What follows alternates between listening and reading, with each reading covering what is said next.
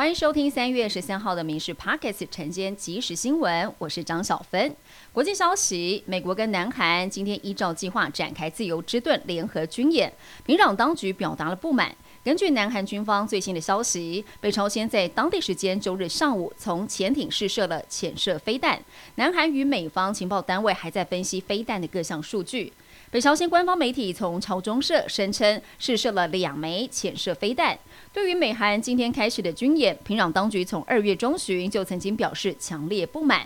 昨天，北朝鲜国营媒体还公布了影片，显示领导人金正恩主持劳动党会议时大怒两国踩红线。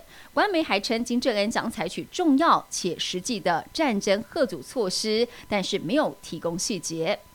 梵蒂冈消息人士表示，尼加拉瓜总统奥蒂加已经下令将叫停驻尼加拉瓜首都马纳瓜大使馆以及尼加拉瓜驻梵蒂冈大使馆关闭。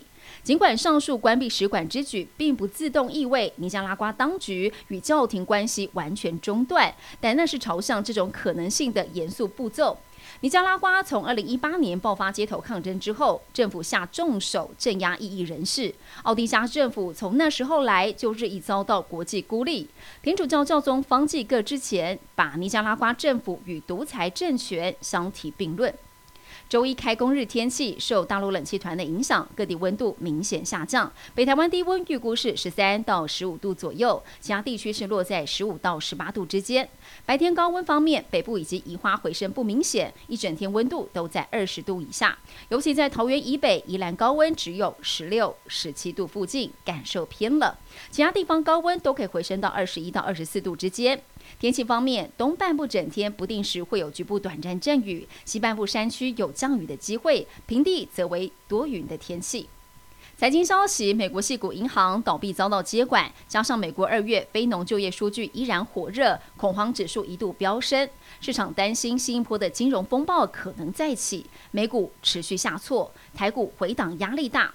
法人指出，美股近来相当的不平静。本周还有美国最新消费者指数，美股四乌日多重变数，台股已经贯破月线，外资现货、期货同步解码，台股短线压力大增，建议投资人提防回档风险。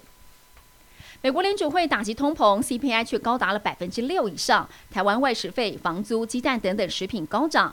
主计总处官员也坦言，短期物价难降，CPI 涨幅仍高。电商平台表示，因应通膨的议题、资金避险等等需求，民众透过网购机制购买黄金，以保值心态做投资理财。加上年节送礼的效应，近来黄金销售表现比去年同期业绩成长了三成以上。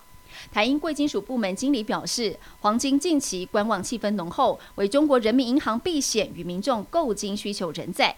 整体而言，黄金还是长线利多，一千八百二十美元以下是可以布局的。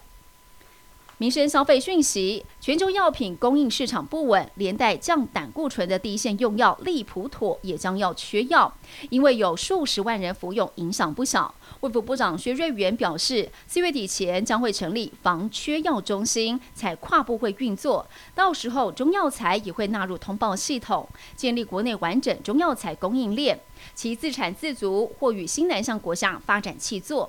另外，食药署之前把清冠一号 EUA 延长到明年的六月底。学瑞员表示，已经请中医药司积极定出临床试验准则，协助药厂取得药证。除了鸡蛋，还有鸭蛋价格持续写历史高价之外，毛猪每公斤交易价已经达到了九十元，同样创新高。中华民国养猪协会表示，受原物料涨价及猪下力等等因素影响，猪源供不应求，每日缺口超过一千只。随着端午节的需求接近，还有涨价空间。不过，农委会主委陈吉仲表示，国产猪肉可以因应需求动态调整，供货量占国内消费的需求九成，供应量充足，请消费者放心。以上新闻由民事新闻部制作，感谢您收听。